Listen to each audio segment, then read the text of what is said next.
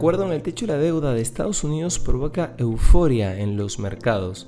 Inversiones al día llega gracias a New Road, tu mejor solución en inversiones. Contáctanos. Hoy, en el plano local, la viceministra de Comercio Exterior, Teresa Mera, reveló que la actividad de las micro, pequeñas y medianas empresas, MIPIMES, generan el 60% de los empleos en la comunidad andina, que incluye los países de Perú, Colombia, Bolivia y Ecuador. La funcionaria explicó que una de las ventajas para esto es tener libre comercio entre todos, incluso el comercio entre Perú y los otros países del bloque creció el 27% en el 2022.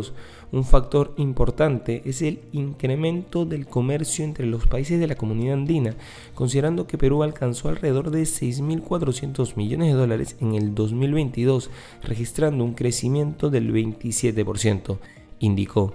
Por su parte, el tipo de cambio abre la semana en los 3,67 soles. En los mercados internacionales, los índices europeos comienzan la semana en verde, animados por la confirmación por parte del presidente estadounidense Joe Biden este domingo de que ha llegado a un acuerdo definitivo para elevar el techo de la deuda con el líder republicano en la Cámara de Representantes, Kevin McCarthy, y que el texto está listo para ser votado en el Congreso.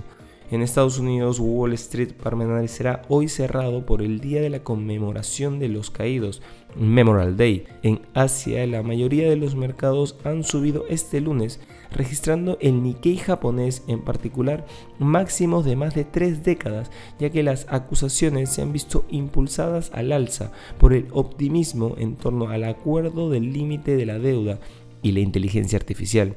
Por otro lado, el acuerdo para elevar el techo de la deuda forjado durante el fin de semana por el presidente Biden y el presidente republicano de la Cámara de Representantes Kevin McCarthy, tras semanas de disputas políticas, elevará el techo de la deuda hasta 2025 y limitará el gasto no destinado a defensa de cara a los próximos dos años.